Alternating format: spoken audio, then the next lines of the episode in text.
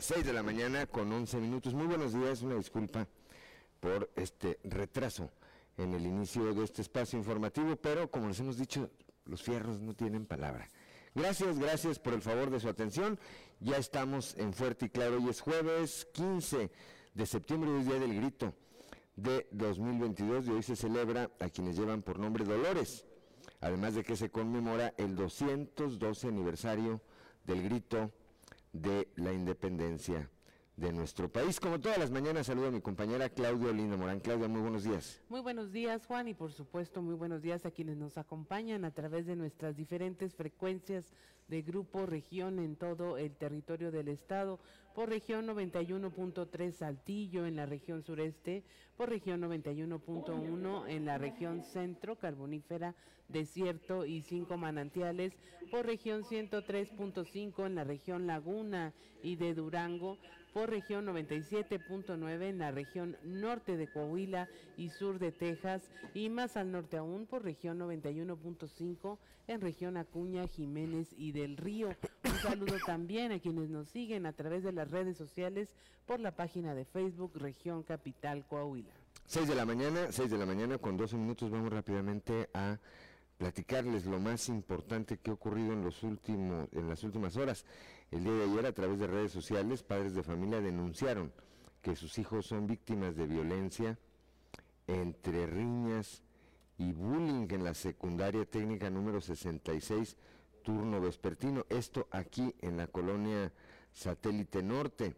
En diversos videos se exhiben eh, peleas entre jóvenes, hombres y mujeres, así como bullying de algunos estudiantes hacia otros. Y es que esto, Claudia, eh, pues ya parece ser una condición de los jóvenes de, de esta edad. Así es, fíjate que ayer me tocó estar ahí en esta escuela justo a la hora de salida y entrada y pues eh, característico de las escuelas secundarias no hay orden, eh, los maestros solo se pueden hacer cargo hasta la puerta, de la puerta para afuera había algunos padres de familia y madres preocupadas por la situación que se había vivido justo el día anterior.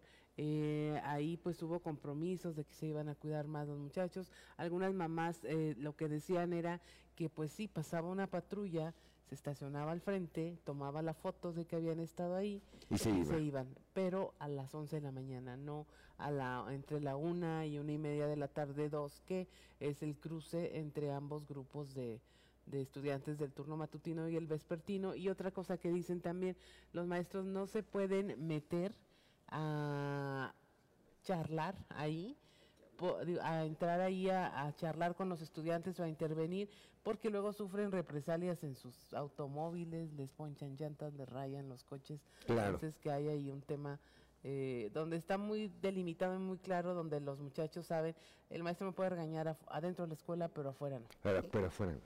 Son las 6 de la mañana, 6 de la mañana con 14 minutos. Francisco Osorio Morales, quien es subsecretario de Educación Media y Superior, dijo que la Secretaría de Educación está trabajando con las instituciones de educación para disminuir la incidencia de hechos violentos alrededor de las escuelas que tienen que ver con riñas entre los propios alumnos. Y es a lo que te refieres.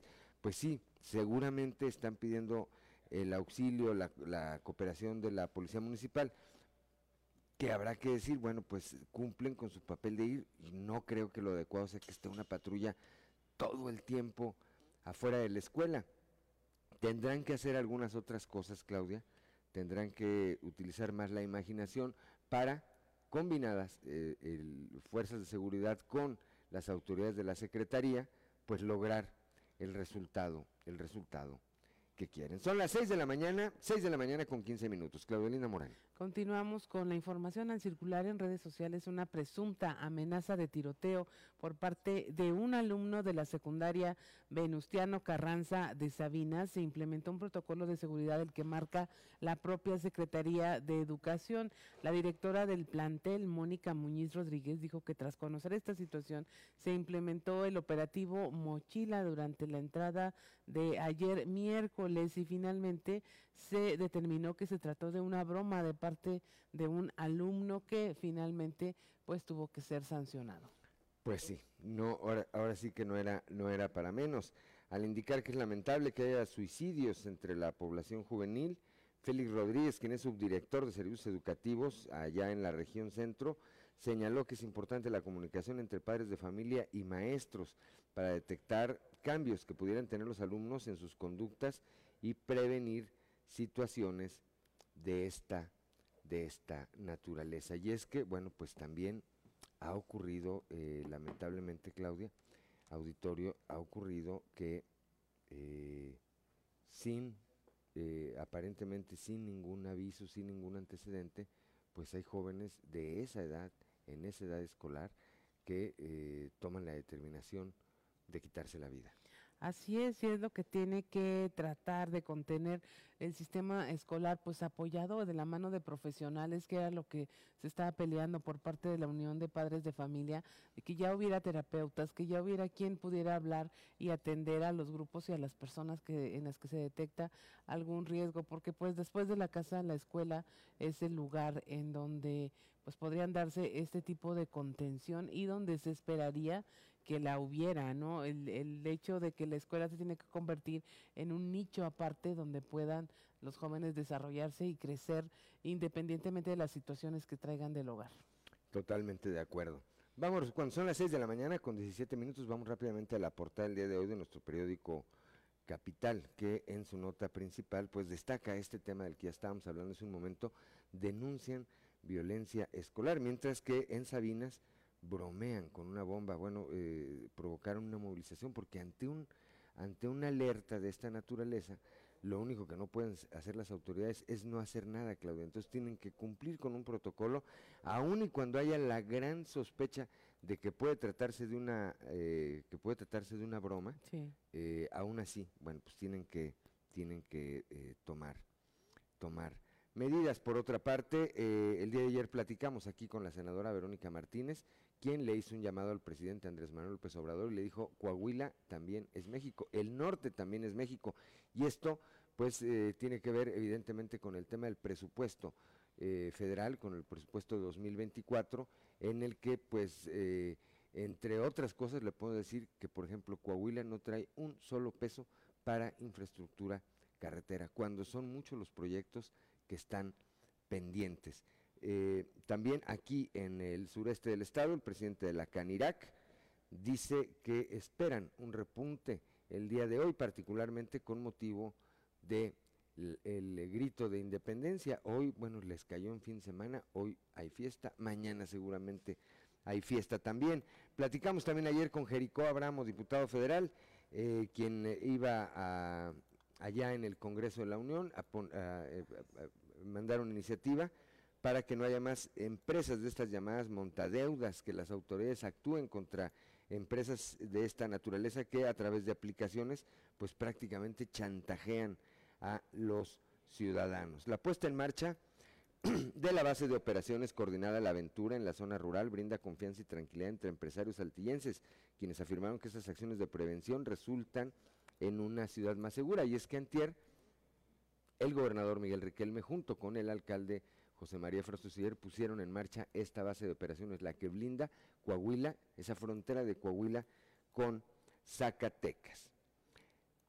Eh, por otra parte, eh, el gobierno del Estado, a través del DIF Coahuila y la estrategia social Mejora, en conjunto con la Fundación Cinépolis, llevaron a cabo una función especial de cine para niñas, niños y personas adultas mayores y con discapacidad. Esto lo dio a conocer el secretario de Inclusión y Desarrollo Social, Manolo Jiménez Salinas.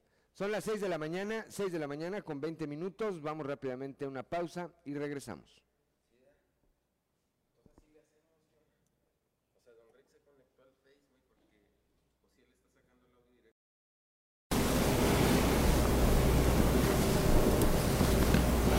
Seis de la mañana, son las 6 de la mañana con 24 minutos. No se oye. Están saturados. ¿Le subiste mucho allá? No. Bájale. 6 de la mañana, son las 6 de la mañana con 24 minutos. A ver, estamos teniendo aquí algún eh, problema con nuestro audio. 6 de la mañana, 6 de la mañana con 24 minutos. ¿Ya? ¿Estamos? 6 de la mañana con 25 minutos. Bueno, vamos rápidamente a continuar esta mañana con información. Eh, ¿Podemos ir a los pasillos? Vamos, ¿no? ¿Todavía no? En un momento más estaremos yendo a nuestra columna en los pasillos.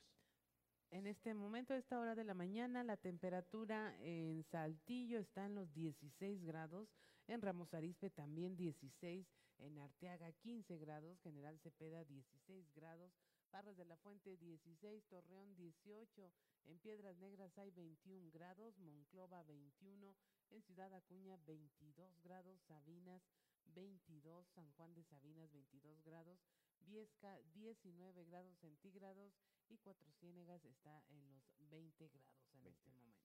Bien, hoy sí, ah, eh, podemos ir ya a los pasillos. Sí, ahora sí. Cuando son las 6 de la mañana con 26 minutos, vamos a nuestra columna en los pasillos.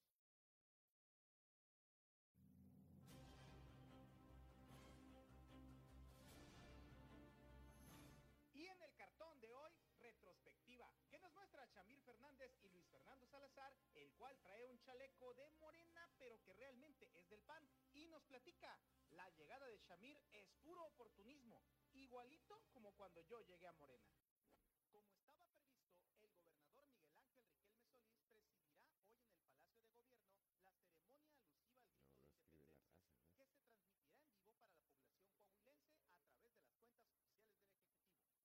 El evento, correspondiente a su quinto año de gobierno, se da en un ambiente de estabilidad, dadas las condiciones de desarrollo económico, de generación de fuentes de empleo y de seguridad que hoy goza Coahuila. Y que no es hoy, obra Clau? De la casualidad. Es Al acto asistirán solamente los Víctor, el que de es coordinador de extensión universitaria, pero que también es analista político. De manera virtual. Víctor Manuel, Patricio, ¿estás listo para nuestra te digo gran cómo se llama. Sí, será fabulosa. Prepárate Ah, Todo mundo se pregunta cómo le va a hacer la 4T ahora que ya Rogelio Ramírez de la O, el que cobra como secretario de Hacienda, 2023. Y es que luego de que la jueza tercera de distrito en materia administrativa de la Ciudad de México resolvió a favor una demanda de amparo promovida por la organización Aprender Primero, que acusó a las autoridades educativas de violar el derecho constitucional a la educación y a la alimentación de niños y jóvenes. Se instruyó a restablecer a nivel nacional el programa Escuelas de Tiempo Completo, tal y como operaba antes del actual programa La Escuela es Nuestra. Y ahora, ¿de dónde irá a salir el recurso? ¿O también este ordenamiento judicial lo van a ignorar? ¡Uy, mucho dinero! Por la diócesis de Saltillo, aunque que el tema parece seguir siendo incómodo, lo cierto que pasan y pasan los días y nada se sabe del paradero del ex rector del seminario, Juan Razo, quien supuestamente lleva tres meses de vacaciones. Al respecto, habrá que decir, la diócesis no ha negado ni confirmado si el presbítero continuará o no en el ministerio diocesano. Y es que con los movimientos que hizo el obispo Hilario González García durante los últimos meses, el sacerdote no fue contemplado para ningún cambio a pesar de que se sabe que el padre Razo pidió formar parte de la vicaría de la Catedral de Santiago. Tranquilo, Ned. Piensa en la Biblia. Sagrada Biblia. De nueva cuenta, la diputada Yolanda Elizondo Maltos agradeció a todas las personas que han apoyado a los damnificados de Musquis y una vez más reconoció al gobierno estatal, así como a los municipios de la entidad y por supuesto a sus compañeros del Congreso, quienes cooperaron en conjunto y reunieron 300 mil pesos. La diputada, como Pedro Vargas, no se cansa de decir muy agradecida, muy agradecida y muy agradecida. Muy agradecido, muy agradecido, muy agradecido.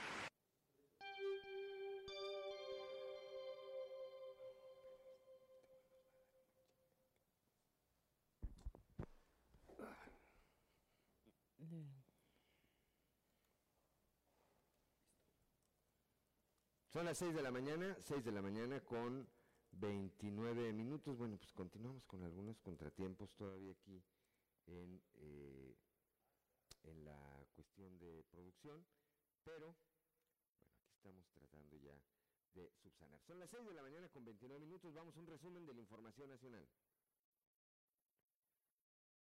Jornada violenta en Guanajuato se registró una jornada eh, de mucha violencia con al menos 18 personas asesinadas en distintos puntos del estado, según conteos del gobierno federal, aunque medios locales pues contabilizaron hasta 25 homicidios. Los ataques dejaron, según cifras preliminares, nueve personas muertas en León y 10 más en Irapuato, más los que ocurrieron en otros municipios.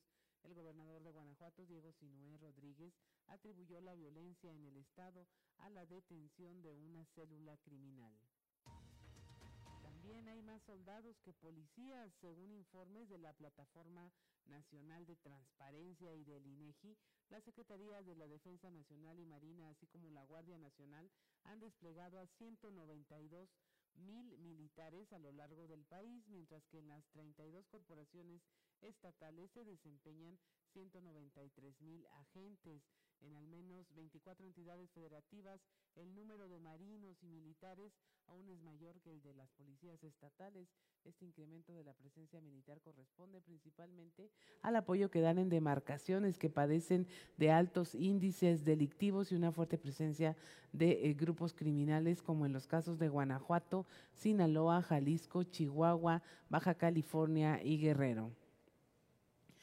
En Nuevo León encuentran cuerpos cerca de una escuela secundaria. Varias bolsas con restos humanos fueron localizadas cerca de la secundaria eh, en Apodaca, Nuevo León, la secundaria número 10, Aaron Sainz. Los cuerpos corresponden a dos custodios penitenciarios del Centro de Reinserción Social del Estado. Estos cuerpos fueron encontrados la mañana del miércoles. Maestros y alumnos del, del plantel reportaron el hallazgo a las autoridades cambiaron los colores de la bandera, esto en el acto conmemorativo de los niños héroes celebrado en el Parque Juan Escutia en Tepic, Nayarit, se colocaron ocho grandes banderas con franjas guindas, sustituyendo al verde y rojo, lo que fue considerado como una violación a la ley sobre el escudo, la bandera y el himno nacional. Tras las críticas por cambiar los colores de la bandera y sustituirlos por los del partido político Morena, Mario Javier Figueroa Betancur, quien se desempeñaba como director general de imagen gubernamental del gobierno estatal, presentó su renuncia al cargo. En tanto, el gobernador Miguel Ángel Navarro volvió a ofrecer una disculpa pública por lo ocurrido.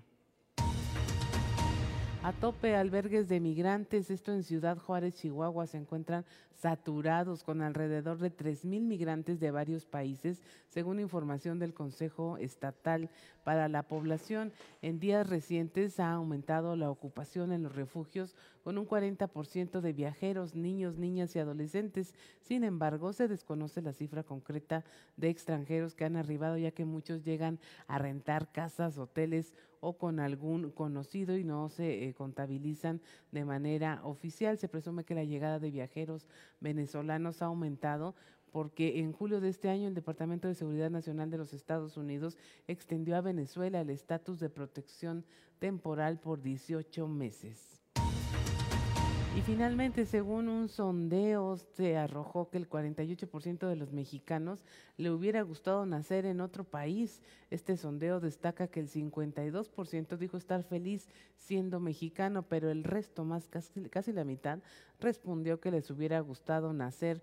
El 46% en España, el 54% en otra nación, 28% en Inglaterra, 14% en los Estados Unidos, 11% en Francia, 7% en Rusia, 4% en China y Alemania. Y hasta aquí la información nacional. 6 de la mañana, son las 6 de la mañana con 33 minutos. Continuamos con la información. Vamos ahora con mi compañero Raúl Rocha. La Canirac aquí en la región sureste espera un repunte de hasta el 40% en sus ventas con motivo de las fiestas de la independencia. ¿Qué tal compañeros? Buen día, información para hoy. Después de dos años de pandemia, los restaurantes de la entidad y de la región podrán dar un grito de independencia en libertad al tener la posibilidad de abrir sus espacios en su totalidad para recibir a los comensales, por lo que esperan un 40% de incremento en sus ventas, dijo el presidente de Canirac en la región, Eder López.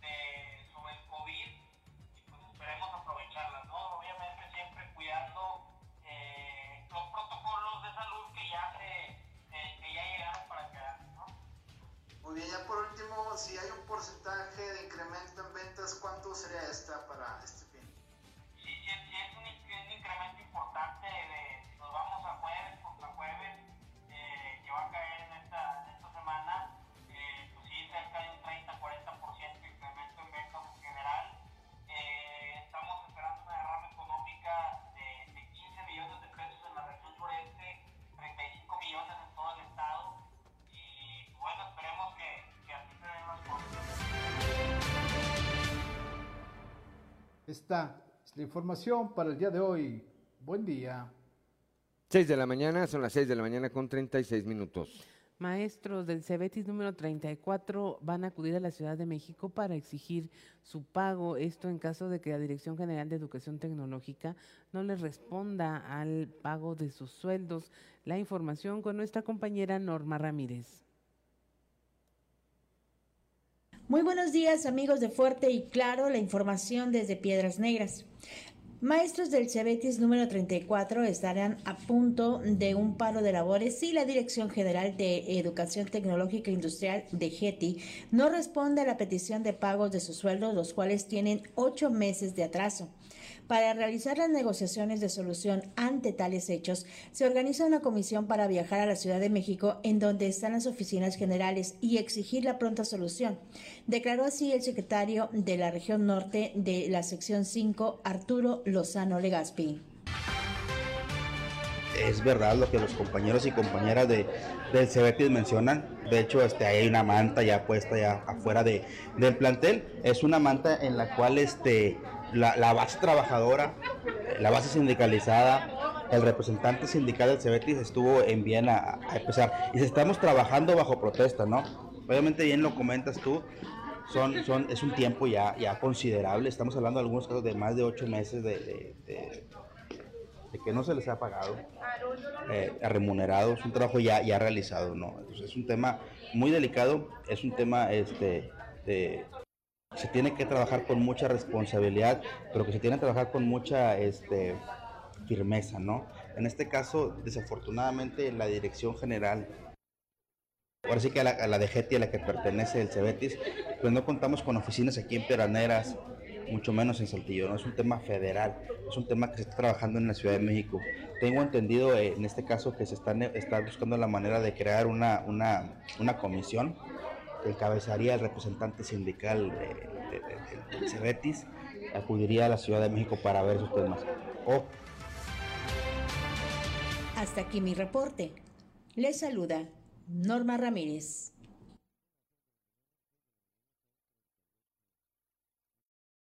Estamos transmitiendo, toda esta semana hemos, hemos estado transmitiendo los espacios informativos de Grupo Región desde la Feria Internacional del libro Coahuila 2022, acá en el campus universitario de la Autónoma de Coahuila, ubicado en el municipio de Arteaga. Vamos ahora hasta Acuña con Ricardo Ramírez Guevara. Los jóvenes prefieren trabajar que seguir estudiando. Esto lo señala el rector de la Universidad Tecnológica de Ciudad Acuña.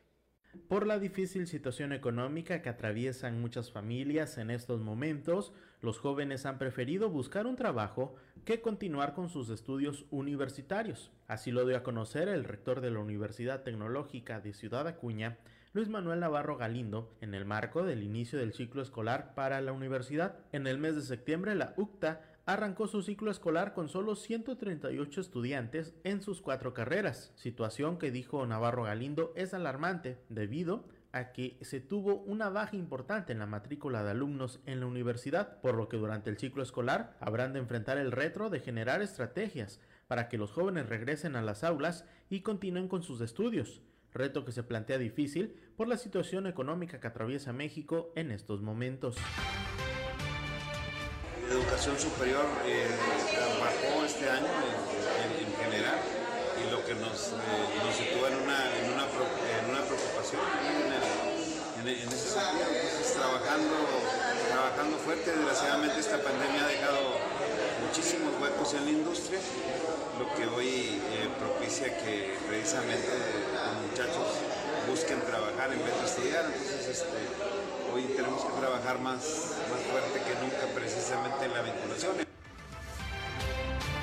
Informó para Fuerte y Claro Ricardo Ramírez. Gracias Ricardo Ramírez Guevara ya desde Ciudad Acuña cuando son las 6 de la mañana, 6 de la mañana con 40 minutos.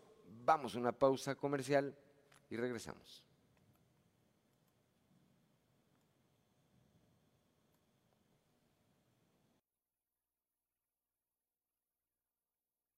6 de la mañana, son las 6 de la mañana con 45 minutos. Estamos de regreso aquí en Fuerte y Claro desde Ciudad Universitaria eh, Campus Arteaga, donde se lleva a cabo la Feria Internacional eh, del Libro Coahuila 2022. Vamos ahora, como todos los días, con el padre Josué, Josué García y esta cápsula Dios ama. Diócesis de Saltillo, presbítero Josué García. Dios ama. Continuamos con nuestras cápsulas eh, sobre los comentarios de las peticiones que nosotros hacemos en la oración del Padre Nuestro. Nos encontramos en esta petición en donde le decimos a Dios que se haga su voluntad tanto en la tierra como en el cielo. Y en la entrega anterior hablábamos de dos tipos de voluntades divinas, la voluntad antecedente y la voluntad consecuente. ¿A cuál de estas dos voluntades se refiere la petición del Padre Nuestro? Pues sin duda alguna a la primera, es decir, a la que podría no cumplirse. ¿Por qué? Pues porque pedimos que se cumpla la voluntad salvífica universal de Dios, es decir, todas las esperanzas que Él ha puesto en cada uno de nosotros para que se cumpla, se realice su plan de salvación en este mundo. Sin embargo, bueno, pues como es lógico, para poder conocer o para poder hacer más bien la voluntad divina, necesitamos primero conocerla. ¿De qué serviría conocer la voluntad de Dios si no la vamos a hacer? Por lo tanto, el conocimiento, pero sobre todo también la práctica de la voluntad divina se complementan mutuamente. Bueno, pues debemos empezar por averiguar cuáles son esos planes que Dios tiene para cada uno de nosotros. Yo creo que muchos de nosotros hemos tenido contacto con personas que tienen la discapacidad auditiva, pero eso es algo físico. Existimos un sinfín de personas que podemos tener discapacidad auditiva selectiva, es decir, que solo escuchamos a los seres humanos y rara vez volteamos a tratar de escuchar la voluntad de Dios. Esto nos hace recordar el rito del bautismo. Antiguamente se marcaba con saliva el oído de la persona que era bautizada, recordando aquel pasaje de la Sagrada Escritura en donde Jesús realiza lo mismo con un sordo de nacimiento y en donde le dice efetá, es decir, ábrete. Que nuestros oídos se abran pues a esa voluntad que Dios tiene para cada uno de nosotros. Diócesis de Saltillo. Ya son las 6 de la mañana. 6 de la mañana con 48 minutos. Gracias, gracias por continuar con nosotros. Vamos ahora, vamos ahora a esta cápsula de Sucedió en.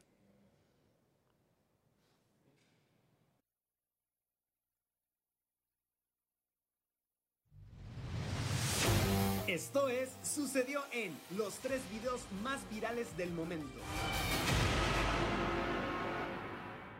Sucedió en Bangladesh. Una cámara de seguridad de una barbería captó el momento en que la secadora del estilista explota mientras se encontraba realizando un corte de pelo. Lamentablemente, tanto el cliente como el trabajador sufrieron graves quemaduras. Las autoridades de aquel país afirmaron que el incidente pudo haber sido ocasionado por una falla de gas en el aire acondicionado del local. Sucedió en Culiacán, Sinaloa. Ante las fuertes lluvias registradas esta semana en la capital sinaloense, un usuario compartió en redes sociales el momento en que una mujer intentó desafiar la fuerte corriente para cruzar una calle. Sin embargo, en el video se aprecia cómo la persona cae y es arrastrada varios metros hacia abajo. Afortunadamente, el incidente no pasó a mayores. Sucedió en Ciudad de México. Cámaras de seguridad captaron en video el momento exacto en que un tractocamión embistió seis vehículos en la zona de Santa Fe. Aparentemente, la pesada unidad se habría quedado sin frenos, lo que provocó que chocara y arrastrara cinco autos particulares y una camioneta. Los vehículos quedaron prácticamente destrozados al paso del tractocamión. Otros quedaron encimados y los tripulantes tuvieron que ser rescatados por servicios de emergencias.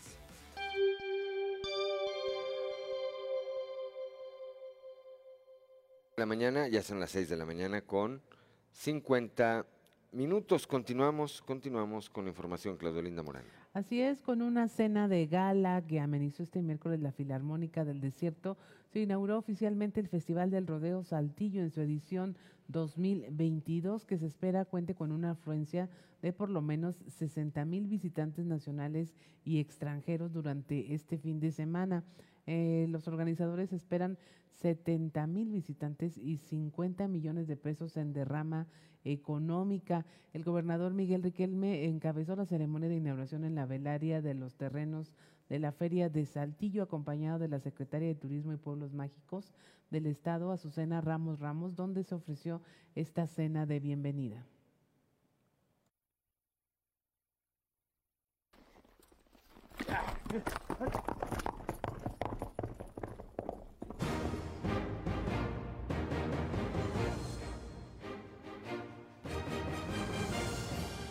Quiero agradecer a María y a todos los organizadores de este rodeo, al comité que hace posible que esto se pueda dar, sobre todo en un ámbito de rodeo, con la presencia de vaqueras, de vaqueros, como dijo Chema, de, de todo el país y también a nivel internacional. Un fuerte aplauso a los organizadores, mi reconocimiento además porque esto es entre sociedad y gobierno. El turismo y la reactivación económica en Coahuila se dio desde principios del año pasado. Y fuimos de menos a más. Fuimos también cuidando la salud, fuimos reactivando nuestra economía y hoy Coahuila está al 100%. Hoy Coahuila tiene lo mejor de espectáculos, ofrece lo mejor de, nuestra gastronomía y también nuestra oferta vitivinícola. Y aquí lo van a ver en este festival del rodeo. El regreso, el retorno del rodeo a Coahuila para mí es algo muy especial. El volver a verlos aquí, el volver a ver a coahuilenses en la calle, en forma tranquila, esto también hay que destacarse, la seguridad de nuestro Estado.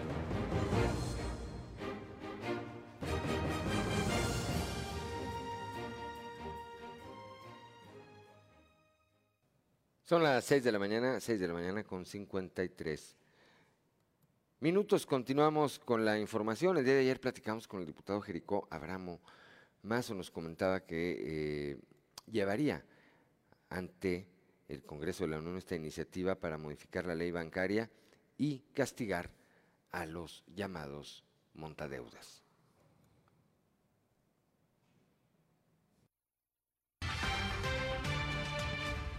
Presentamos iniciativa de ley para modificar la ley bancaria eh, y de instituciones de crédito para poder defender a miles de familias que hoy están sujetas a extorsiones a causa de estas famosas aplicaciones de celular que eh, le roban los datos celulares a las familias y les eh, imponen deudas impagables, poniendo en riesgo su información personal, extorsionándolas con sus fotos, sus audios y sus videos, eh, llenando de miedo a estas familias y poniendo en riesgo su integridad eh, moral y muchas veces su, atención que tienen por, por su familia. Entonces, esta iniciativa que ayer presenté, que fue muy avalada por muchos partidos políticos, pronto podrá ser esperemos ya una ley y podrá evitar que estas aplicaciones llamadas montadeudas sigan haciendo de las suyas y sigan lacerando la economía de miles de familias de nuestro país.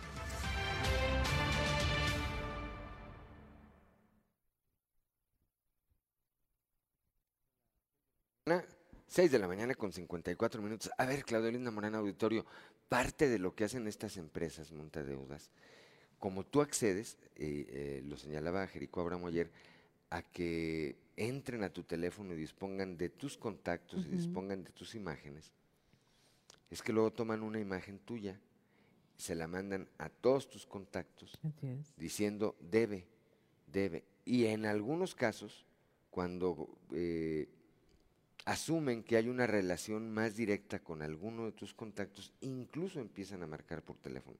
Y dicen, no, díganle a Claudia o díganle a Juan, ¿verdad? para no particularizar, o díganle a Sutanito, ¿verdad? Que pague. Sí, se vuelve una campaña de estar extorsionando, sí, de, de cobrar a la mala, pues, eh, préstamos que se dan eh, con esa intención precisamente de que te endeudes y te endeudes y se hagan unas cuentas impagables. O que pagues una deuda que es impagable. Exactamente. Tenga cuidado. 6 de la mañana, son las 6 de la mañana con 55 minutos. Una pausa, una pausa y regresamos.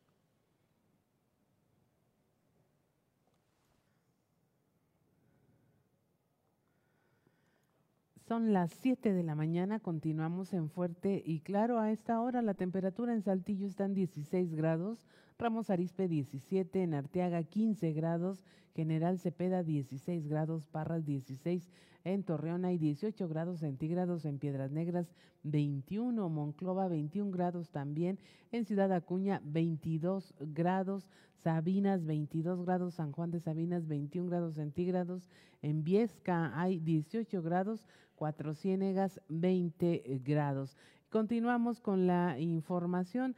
Ayer la senadora, la senadora Verónica Martínez, la senadora por el PRI, en Coahuila, dijo que el norte también es México, que merece proyectos importantes en diferentes rubros, esto en relación a cómo destina el presupuesto el gobierno federal.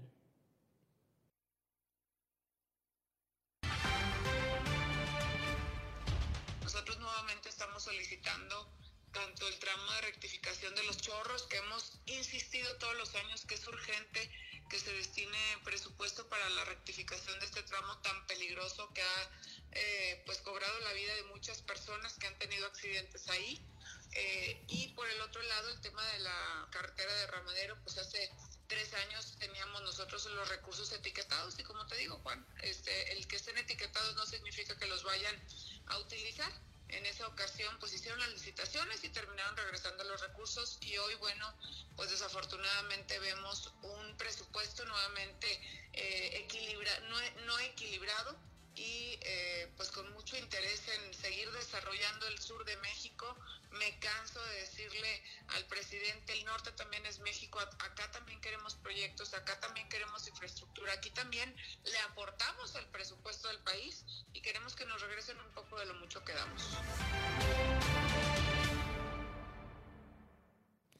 Este miércoles, Ernesto Sánchez y Anuar Jalife presentaron la obra La Palabra y los Días, un estudio sobre prensa y literatura mexicana, acompañados de los comentarios del periodista coahuilense Omar Soto en el marco de la Feria Internacional del Libro 2022.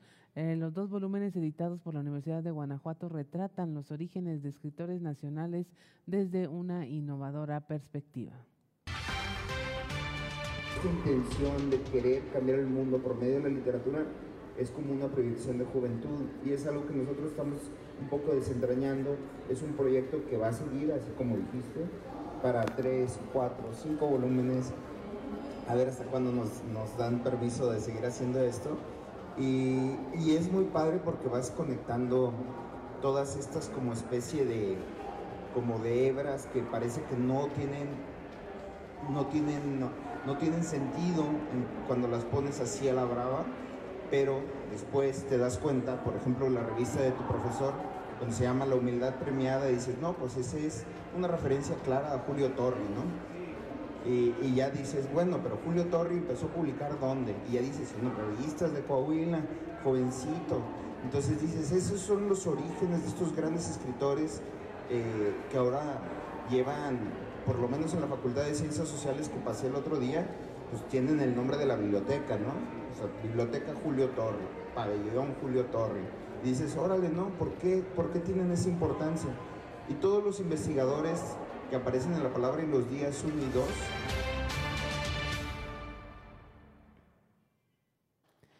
aun cuando han disminuido los casos de contagio por COVID-19 luego de dos años de inactividad por la pandemia, el alcalde de Monclova, Mario Dávila, aseguró que se van a mantener los protocolos de salud desde el uso de cubrebocas y también va a haber eh, módulos de atención a la salud en los accesos principales a la plaza principal.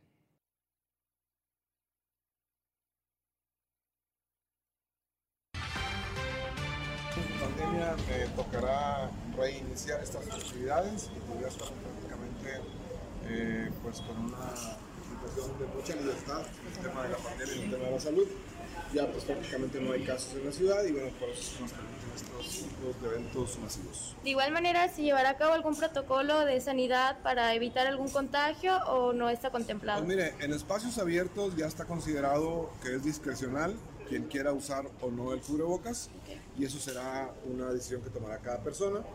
Eh, nosotros tendremos algo de gel, tendremos un módulo de atención a la salud, habrá módulos de seguridad en cada uno de los accesos principales a esta plaza, habrá un módulo de hidratación, aunque en la noche pues no tenemos tanto problema de deshidrataciones, habrá un módulo coordinado entre Presidencia Municipal y PRONIT para los casos de algunos niños que se puedan extraviar.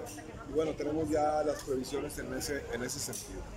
Estaremos trabajando el tema de la seguridad con eh, la Policía Estatal, la Policía Municipal, Guardia Nacional y Ejército Nacional. ¿Y las patrullas nuevas ya funcionan? Las patrullas nuevas ya funcionan. El día 15, mañana, estaremos inaugurándolas.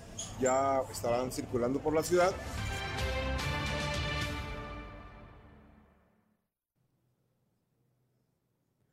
7 de la mañana con 6 minutos. Ya se eh, realizó la audiencia inicial en contra de los involucrados en la muerte de una ocesna en Castaños.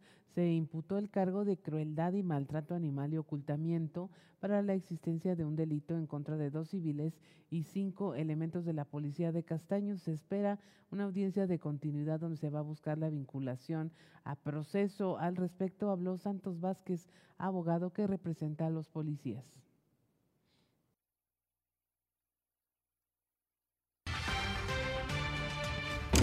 Primera parte de esta audiencia inicial en la cual el Ministerio Público formuló imputación en contra de cinco elementos de la Policía Municipal de Castaños, los cuales son mis defendidos, al igual que los diversos abogados.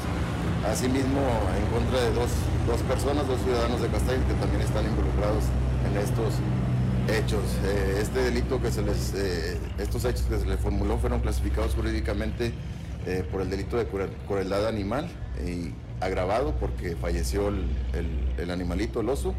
Y asimismo los elementos de policía también fueron, este, se les formuló imputación por un diverso hecho que fue clasificado también un delito en contra de la, de la Procuración de, de Justicia. ¿No se aceptó la salida alterna? Eh, se le propuso al juez precisamente que se remitiera primero, antes de dar inicio a esta, esta causa penal, que se remitiera a medios alternos, ya sea el Poder Judicial. Más sin embargo, pues, el juez consideró que como no había una víctima determinada, pues no era no era, no era suficiente para este momento llevarse a cabo. Pero pues, no obstante eso, en, las diversas, antes de que se, eh, en las diversas etapas todavía puede llevarse a cabo alguna de las salidas alternas.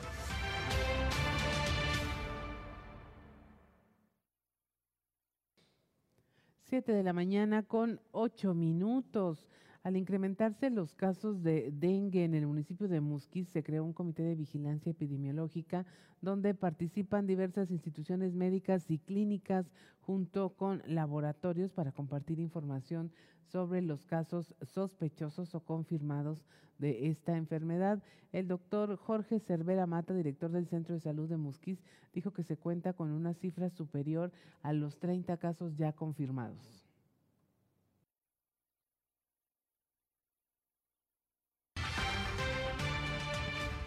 El caso también que hicimos un comité municipal de vigilancia epidemiológica para estar en coordinación los centros de salud de, del INS, del ISTE, de la Secretaría y algunos otros agremiados de, los consultorios particulares o laboratorios, en donde nos han estado también mandando sus casos sospechosos. Para nosotros tener una, una un, o sea, hacer un mapeo en el en dónde en qué sectores están presentando estos casos y de esta manera presentarlos a la jurisdicción sanitaria para que por medio del departamento de vectores ellos también tomen acciones.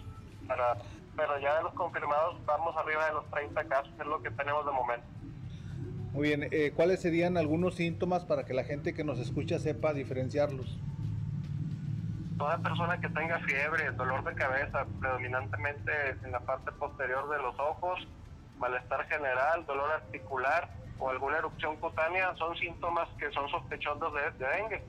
Y hay que hay que acudir a consultar ya que no pueden tomar cualquier medicamento. Nosotros para los síntomas utilizamos únicamente el paracetamol ya que como también tiende a reducir las plaquetas el dengue hay algunos medicamentos que, que alteran la función de las mismas, entonces podría ser peligroso que se tomaran alguna otra pastilla.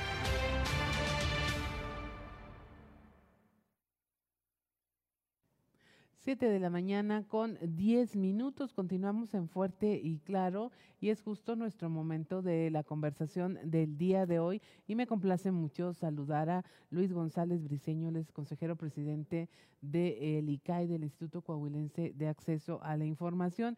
Eh, estamos transmitiendo desde la Feria del Libro en Ciudad Universitaria en Arteaga, Coahuila, y justamente él hoy tiene una presentación de un tema importantísimo como lo es la protección de los datos personales tratándose de eh, la infancia.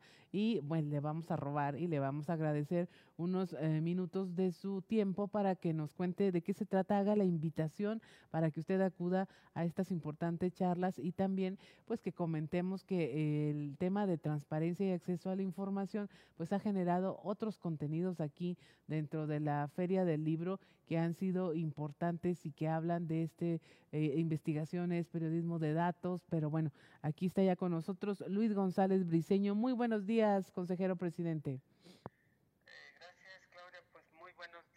como bien lo mencionas, el Instituto Comunense de Acceso a la Información, al igual que otras instituciones públicas, ha tenido participación en la Feria del Libro desde donde hoy se encuentran transmitiendo.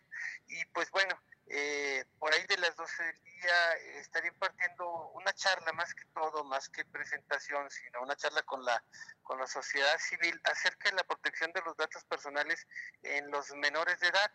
Eh, sabrás tú que los menores de edad son la población más vulnerable a que sobre ellos eh, se viole su privacidad, es decir, su entorno, inclusive eh, no somos desconocidos a que hay algunas conductas como el grooming, como el bullying, que se desatan en contra de los niños y fundamentalmente, fíjate, de las niñas en redes sociales. Entonces, eh, bueno, hoy platicaremos con la sociedad civil acerca de lo que mejor podemos hacer para proteger los datos personales de los menores de edad, de aquellos que están en la primaria y bueno, también una parte de la primaria, recordemos que ya los niños entran a la adolescencia.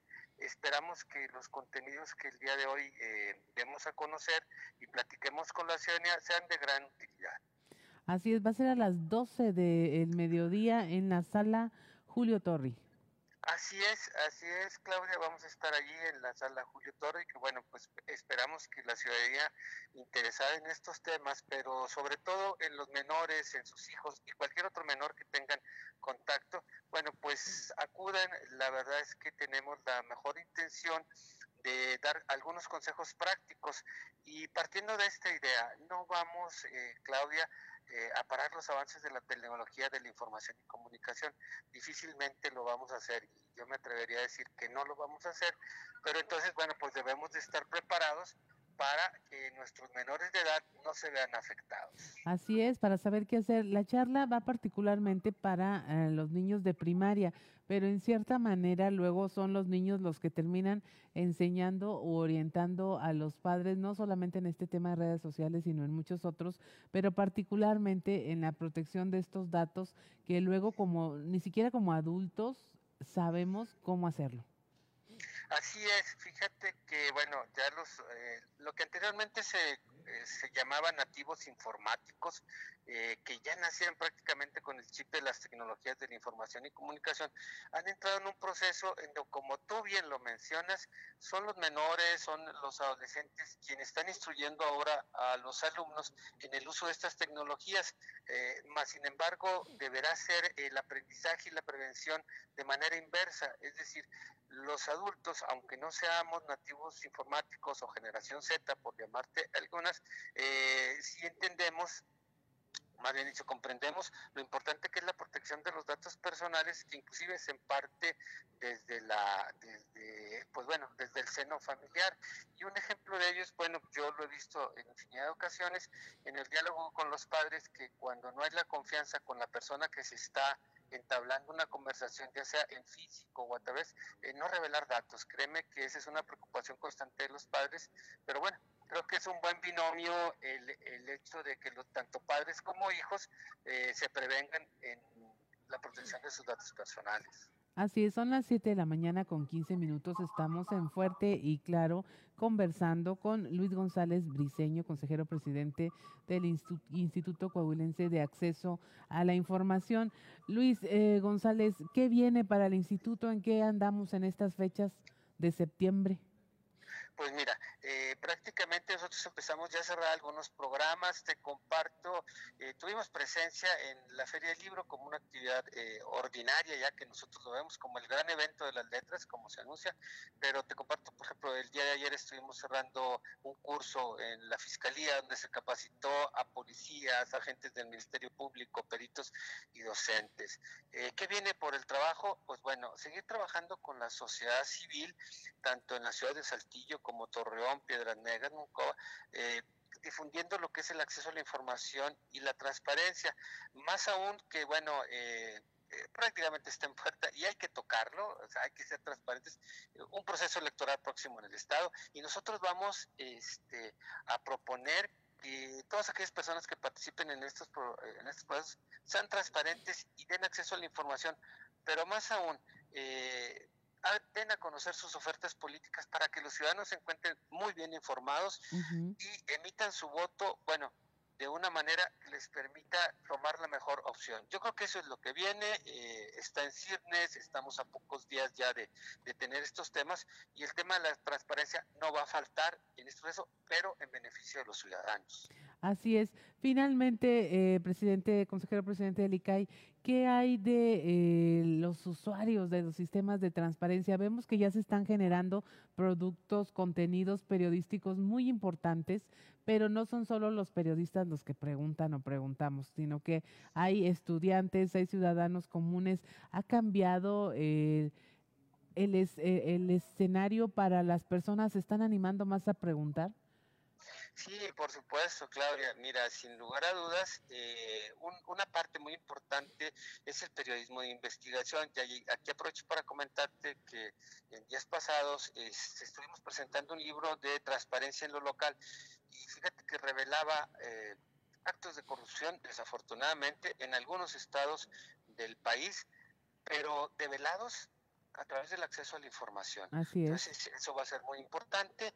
Los estudiantes cada día preguntan más. Yo te quiero platicar, si lo permites, de un caso de éxito. Tenemos un programa que nosotros es el programa DAI, Derecho a Acceso a la Información, y unos estudiantes en una comunidad sencillamente eh, le preguntaron a la autoridad eh, por qué no había luminarias eh, en, su comunidad.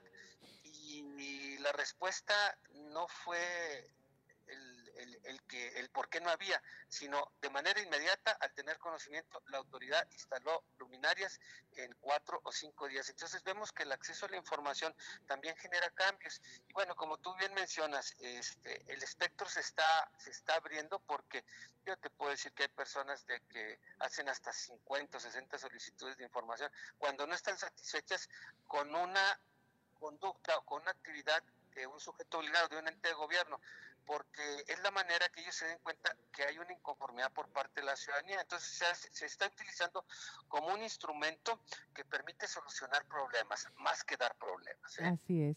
Y pues la recomendación, como siempre, que hurgue, que indague, que pregunte, que no se quede con la primera impresión de que le dijeron, ah, no, no hay recursos. No, usted vaya y pregunte cuestione y le van a tener que dar una respuesta y de la mano con el ICAI, con el Instituto Coahuilense de Acceso a la Información, pues hasta va a poder vencer esas resistencias que luego aún existen por parte de las instituciones para brindarle la información que usted necesita, no solo para tomar decisiones en su día a día, sino incluso para saber eh, sobre opciones políticas, para saber eh, de las administraciones públicas, locales, estatales y federales. Hay todo un mundo y sí, en efecto, el libro que presentaron este, tiene muchos casos de éxitos de investigación, pero no necesariamente tienen que ser de manos de periodistas lo que se tiene que averiguar o indagar, sino que cualquier ciudadano a través del instituto de este sistema puede hacerlo. Pues nada más recordarles la invitación para este mediodía, consejero presidente. Sí, así es. 12 del día, Sala Julio Torres, estaremos hablando de datos personales menores de edad, particularmente los que estudian su nivel primaria. Ahí estaremos y bueno, muchísimas gracias por la por eh, el el espacio para pues, promover esta actividad eminentemente ciudadana de las instituciones que estamos preocupados porque haya información en los portales. Así es, pues muchas gracias y mucho éxito en la, en la plática de hoy. Venga, eh, conozca al consejero presidente del ICAI, va a tener muchos buenos tips para la protección de los datos personales de niños y niñas de eh, educación primaria. Muchas gracias. Gracias, Claudia, y como siempre a tus órdenes. Muchas gracias. Son las 7 de la mañana con 20 minutos. Estamos en Fuerte y Claro. Regresamos. de 1810 eh, durante las fiestas de San Juan de los Lagos. Eh, sin embargo, después de que se descubrieron sus planes, el evento se tuvo que adelantar. Como el 16 de septiembre era domingo, señalan los historiadores, el cura Hidalgo llamó a misa pero una vez reunidos los feligreses les llamó a luchar contra el mal gobierno. Históricamente, durante el siglo XIX, el rito de Dolores se celebró el 16 de septiembre. Sin embargo, durante la dictadura de Porfirio Díaz de 1877 a 1880 y de 1884 a 1911, para adecuarlo a los festejos de su cumpleaños el 15 de septiembre, de Porfirio Díaz, por supuesto, la celebración cívica se adelantó. El grito fue el 16 de septiembre en la madrugada, pero desde el porfiriato festejamos también el nacimiento de Porfirio Díaz, comentó el historiador Treviño Villarreal.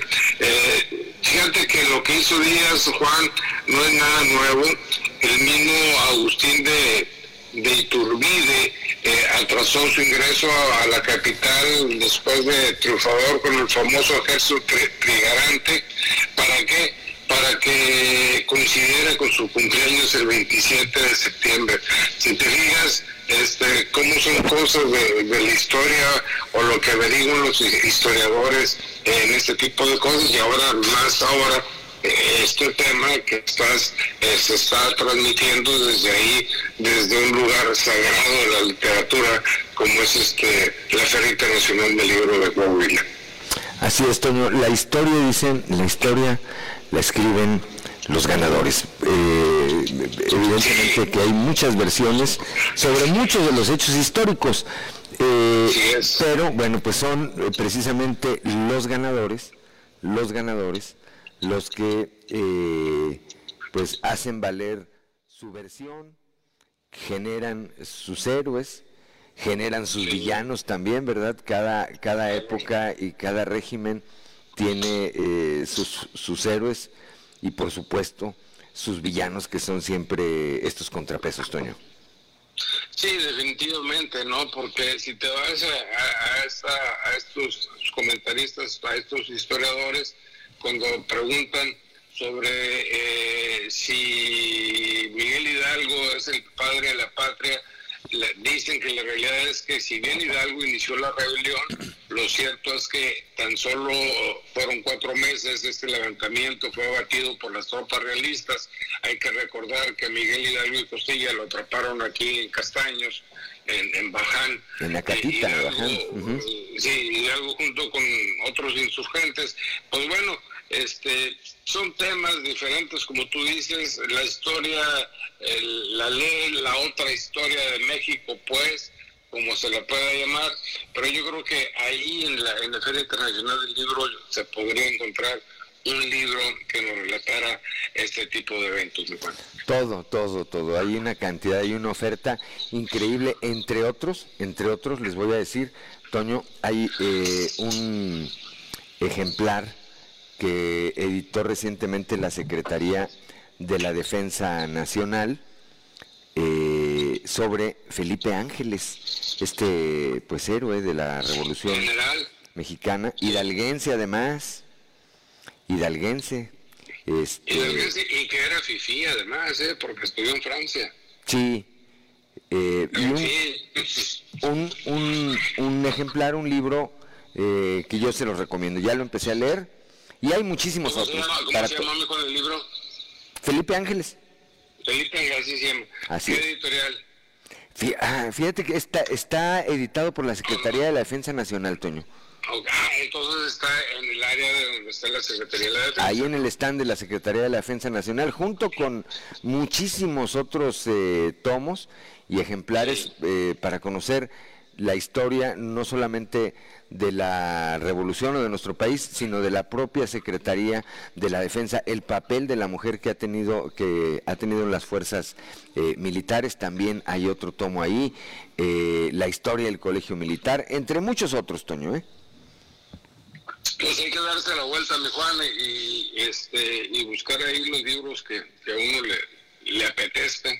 Así es, hay de todo, hay de todo para todos, Toño. De todo como en botica, mi. Como en botica. Pues gracias, Toño. Eh, estaremos platicando. Gracias, como siempre. Hasta el lunes. Muy buenos días.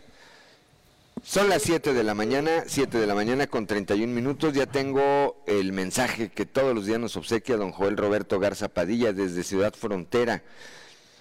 La frase del día de hoy dice, hay quien tiene todo y llora por lo que no pudo conseguir. Y hay quien no tiene nada, pero sonríe y agradece cada día por lo más valioso que tiene, que es la vida. Y pues sí, es cierto, luego eh, luego nos mortificamos, sobre todo por cuestiones de carácter material, cuando hay cosas que son mucho más importantes, como es primordialmente la vida, la salud, la salud de quienes nos rodean. Pero luego andamos mortificados por otras cosas, por otras cosas. Así es, es parte es parte de la naturaleza humana y pues nos lleva a, eso, esa inconformidad permanente que tenemos, que hoy está muy asociada, repito, a cuestiones de carácter material, pues nos llevan a luego no sentirnos felices o no sentirnos plenos porque tenemos alguna carencia en ese sentido. Y dejamos de ver, dejamos de ver que tenemos lo más importante, salud y vida, vida y salud, y la salud, eh, repito, de quienes nos rodean, sobre todo de manera más cercana como son nuestra, nuestra familia. Pero bueno, gracias a don Joel Roberto Garza Padilla, como siempre, por esta interacción, por esta comunicación que tiene todos los días eh, con nosotros, con el auditorio, a través, a través de nosotros. Y le apreciamos, le apreciamos como siempre que nos esté eh, acompañando siempre con sus comentarios, con sus eh, opiniones, todo el tiempo, todo el tiempo está aquí con nosotros. Gracias. Son las 7 de la mañana con 33 minutos. Como todos los jueves, vamos ahora hasta la capital de los temblores, allá en la Ciudad de México, con mi amigo Yanko Abundis, que nos enseña a saber gastar. Yanko, muy buenos días. ¿Qué tal, Juan? ¿Cómo estás? Buenos días. Muy bien, aquí listos para el grito, Yanko. Ya mero, me falta poquito. Ya un ratito más, un ratito más. Tener mesura, como siempre, ya sabemos. Sí, ¿verdad? Estas lecciones de la vida, no, no nada más en el tema económico, sino en general. Así es, Yanko. ¿Cómo estamos, Yanko? Bien, afortunadamente, mi querido Juan, y, y bueno, con un tema importante que aprendemos en casa, yo creo que la mayoría de personas y la sabiduría popular te lo pone permanentemente como refrán que dice que lo barato sale caro. Sí. Cuando escuchamos esto, Juan, no, quiere decir que te compres un auto de 5 millones de dólares, ¿verdad? Claro. Porque además ni los tienes, seguramente. Sino quiere decir que busques un equilibrio importante entre precio y calidad. ¿Sí? porque yo, yo pongo un ejemplo que me ocurrió hace muchos, muchos años, estaba yo muy jovencito, y fui a un supermercado, a un supermercado a comprar productos para la comida, tortillas, jitomates, no recuerdo, X, ¿sí? Era yo recién casado, de hecho, y vi un pantalón que me gustó mucho, un pantalón tipo vaquero, color, todo, me lo probé, maravilloso, sensacional, padrísimo. Y el precio, bueno, como dicen, precio de me lo llevo. Sí. Pues por supuesto lo compré, ¿sí? Y, oh sorpresa, Juan, porque nosotros tenemos la costumbre que cuando compras algo, pues antes de usarlo lo lavas. Sí. Por la razón que sea, tú no sabes en la tienda cómo estaba y el polvo y la mugre y lo que sea, bla, bla, bla, bla, bla. ¿Sí? Y bueno, el caso es que se lava esta prenda. Y ni siquiera me cabía en la pierna derecha. ¿Sí? Entonces, y estaba nuevo. Un pleito para que me lo cambiaran, complicado, ¿no? Y, sabes que, Juan, no era tanto el dinero, porque realmente había salido muy barato. ¿sí? Era el hecho de que estaban vendiendo una cosa que no servía. ¿sí? y, y, esta lección me quedó muy grabada, Juan, porque dices, pues sí, estaba en un superprecio, pero, pero ¿para qué sirve que esté en un superprecio? Si no sirve, entonces no sirve que esté en un superprecio. Sí, aunque haya sido poco el dinero, pero pues fue tirado a la basura porque no, no tuvo ninguna utilidad. Mi querido Juan, aunque hubiera sido regalado, ya ni siquiera así de barato, de 10, 20 pesos regalado, pues no servía porque no, no cabía yo en ese pantalón, ¿sí? Y esto, Juan, es muy frecuente cuando tenemos una situación económica estrecha, ¿no? Por la circunstancia que sea. Cuando tenemos un ingreso modesto, pues estamos pensando siempre en buscar precio, cosa que es normal y cosa que aunque tengas estabilidad económica también debes de hacer, buscar un buen precio, ¿sí? Pero no es lo mismo, Juan, buscar un buen precio que buscar el precio.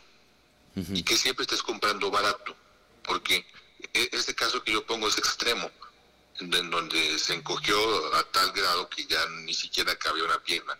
Pero yo te puedo poner el ejemplo de una playera que a lo mejor no se encoge, pero que después de dos lavadas se pica y ya le sale un agujero.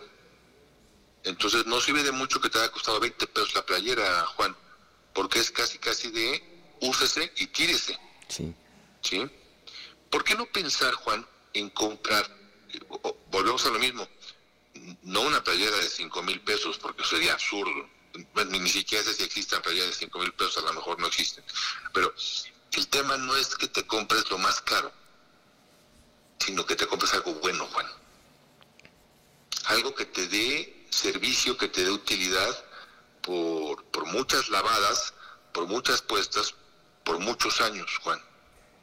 Y entonces lo que hoy a lo mejor pagas de más 10, 15, 20, 30, 50 pesos, 100 pesos, finalmente los vas a recuperar porque después de 5 años sigues usando la prenda, ¿no? Y yo también pongo este ejemplo, yo tengo un traje, un traje que compré de buena calidad hace varios años, que sigo usando, Juan, porque justamente era de buena calidad. Y no es un traje de marca de estas y que son muy conocidas, así, muy rimbombantes, porque pero yo no, en primer lugar, yo no creo en las marcas, en segundo lugar, no tengo dinero para comprar esas marcas, que lo que venden es nombre, no, no propiamente calidad. No necesariamente, ¿verdad? Es correcto, sí, pero yo recuerdo, porque además es un traje que me gustó tanto, sí, no, no estaba barato, sí, pero había una promoción, una promoción real, y dije, pues, ¿sabes qué? Lo voy a comprar.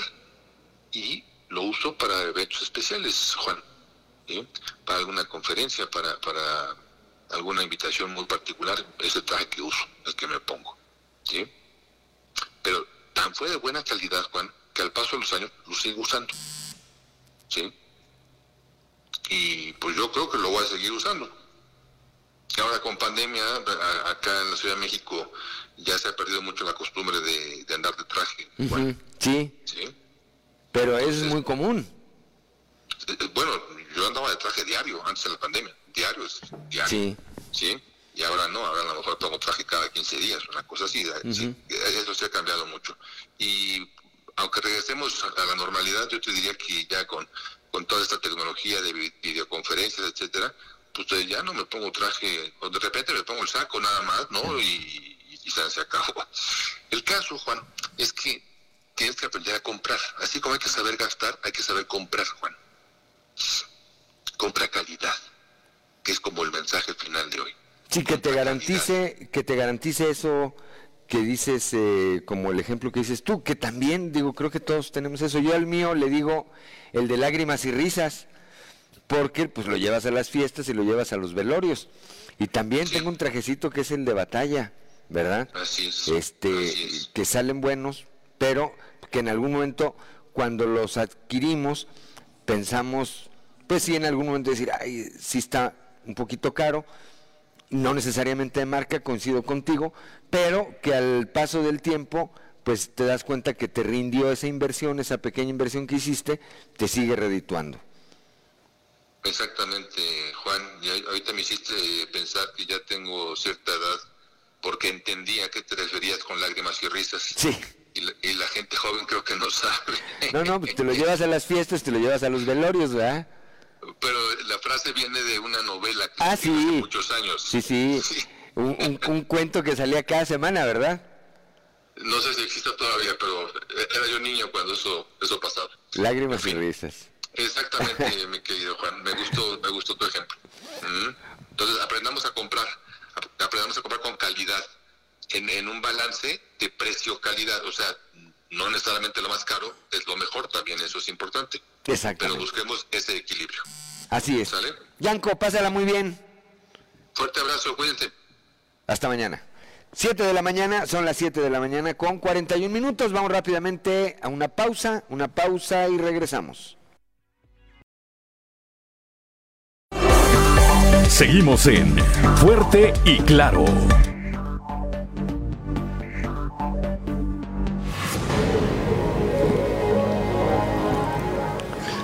Son las 7 de la mañana, 7 de la mañana con 47 minutos, que no se le haga tarde. Le recordamos, le recordamos que hoy amanecieron cerradas, para quienes nos escuchan aquí en la capital del estado, hoy amanecieron cerradas diversas vialidades del centro de la ciudad que me voy a permitir, antes de ir con Chito Aguirre y su camino a Valinor, me voy a, a permitir eh, mencionar de nueva cuenta.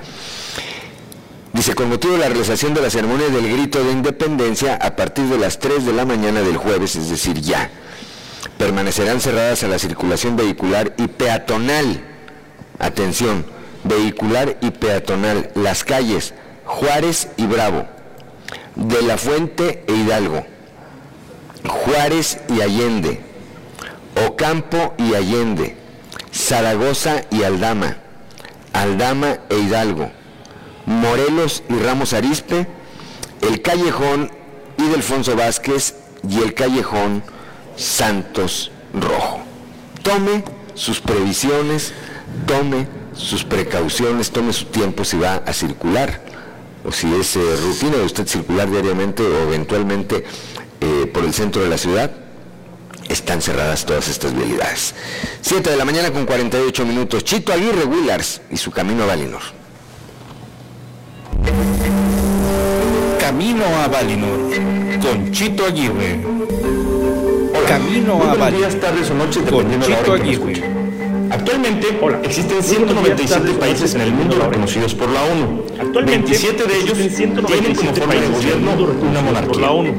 El resto 27 de ellos son repúblicas. tienen como forma de gobierno La principal característica de una república es que el derecho para ejercer como jefe de La Estado principal no característica es de un una derecho por sí mismo. es que el derecho Es una para encomienda otorgada por el pueblo no es un un cargo derecho por sí público. mismo. Por lo es tanto- una encomienda otorgada por el pueblo y es un cargo público.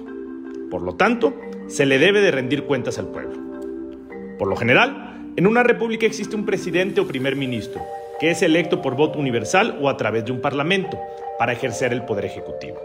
Sin embargo, en algunos casos, además de estar al frente del ejecutivo, también estará al frente del poder legislativo. Mención aparte merecen las repúblicas unipartidistas. En este tipo de gobiernos, como Cuba, aun y cuando el poder es otorgado por un partido, no existen otros partidos o corrientes políticas con las que se pueda competir, por lo que la designación de las candidatas o candidatos de esos partidos se convierten en automático en los gobernantes de sus estados. En las monarquías, a diferencia de las repúblicas, el derecho de ejercer como jefe de Estado es un derecho que se considera se otorga de manera divina. El derecho a ejercerlo es hereditario y como es impuesto de manera divina, los reyes le responden a Dios, no al pueblo, y buscan ejercer su poder para lograr plasmar en la tierra los designios divinos que les fueron encomendados. De las 27 monarquías reconocidas oficialmente, 5 son absolutas y el resto constitucionales. La principal diferencia entre ambas monarquías es el grado de poder que tiene el rey o la reina. En las monarquías constitucionales, aun y cuando el rey o reina son reconocidos como jefes de Estado, el poder legislativo es independiente y es elegido por la ciudadanía. En algunas monarquías constitucionales, el rey es el responsable del poder ejecutivo, pero en otras, como en España o Japón, el poder ejecutivo es dirigido en su nombre por un presidente o un primer ministro. Las monarquías absolutas, por su parte, sí concentran todo el poder en la figura del rey. El rey ejerce el poder ejecutivo y aun y cuando existen leyes, reglamentos e instituciones para normar y dictaminar, el monarca puede ejercer su poder para cambiar las leyes o las decisiones de los tribunales según su criterio. Carlos III es el monarca del Reino Unido y de 14 estados pertenecientes a la Mancomunidad de Naciones. En la mayoría de estos países, como Canadá, su cargo de jefe de Estado es honorario. En el Reino Unido, a pesar de que es reconocido como jefe de Estado, en la práctica no gobierna. Los poderes del monarca son simbólicos y ceremoniales. Los reyes británicos se mantienen neutrales políticamente. Una de sus funciones, por ejemplo, es aprobar formalmente las leyes que se votan en el Parlamento. Sin embargo, la última vez que un monarca rechazó aprobar una ley fue en 1708. Mantener a la familia real le cuesta a los ciudadanos del Reino Unido aproximadamente 338 millones de euros al año. Por su parte, los ingresos generados por el turismo, la explotación de su patrimonio o por el dinero conseguido por las marcas relacionadas con la Orden Real o el escudo de armas son superiores a los 2 mil millones de euros anuales. Actualmente, el 62% de los ciudadanos del Reino Unido aprueban este tipo de gobierno. Buen negocio para los británicos. Para más información, los invito a leerme en Capital Coahuila. Saludos a todas y a todos y por aquí nos vemos la próxima semana.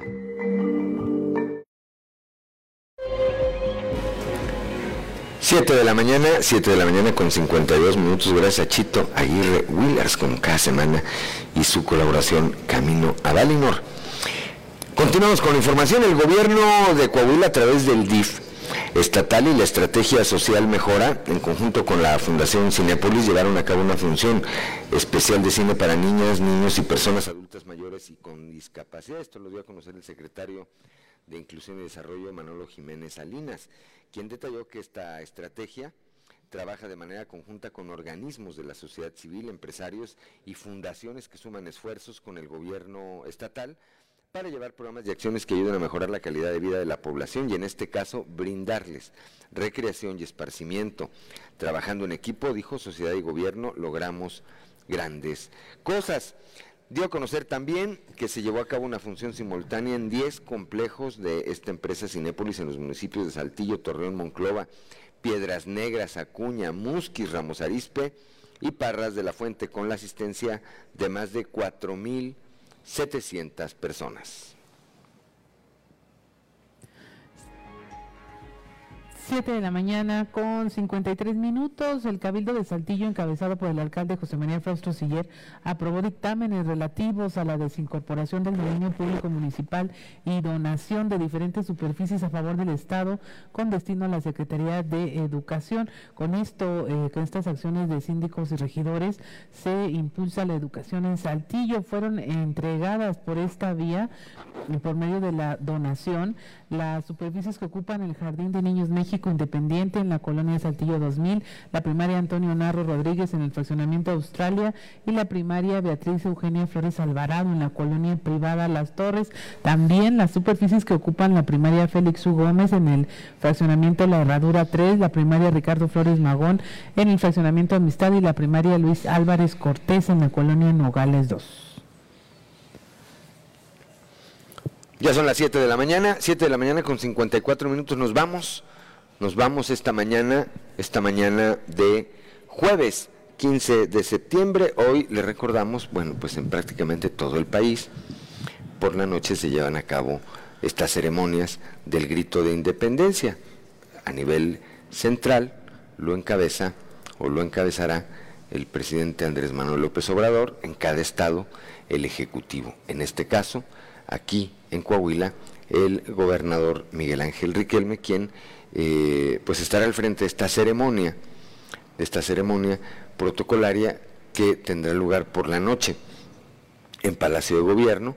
No habrá eh, más que la asistencia de las fuerzas militares, el gobernador seguramente con su eh, equipo de colaboradores más cercano, seguramente el alcalde de Saltillo, el presidente del Congreso del Estado, así como el presidente del Poder Judicial. Lo invitamos a seguir estas transmisiones a través de las redes sociales del gobierno estatal.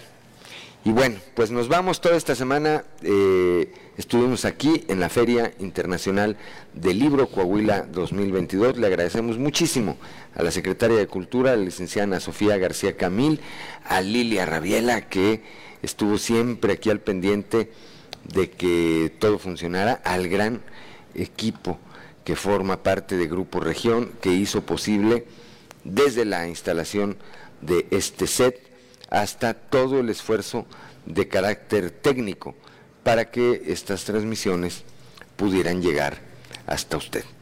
Pásela bien, pásela bien, lo esperamos, lo escuchamos el próximo lunes. Muy buenos días.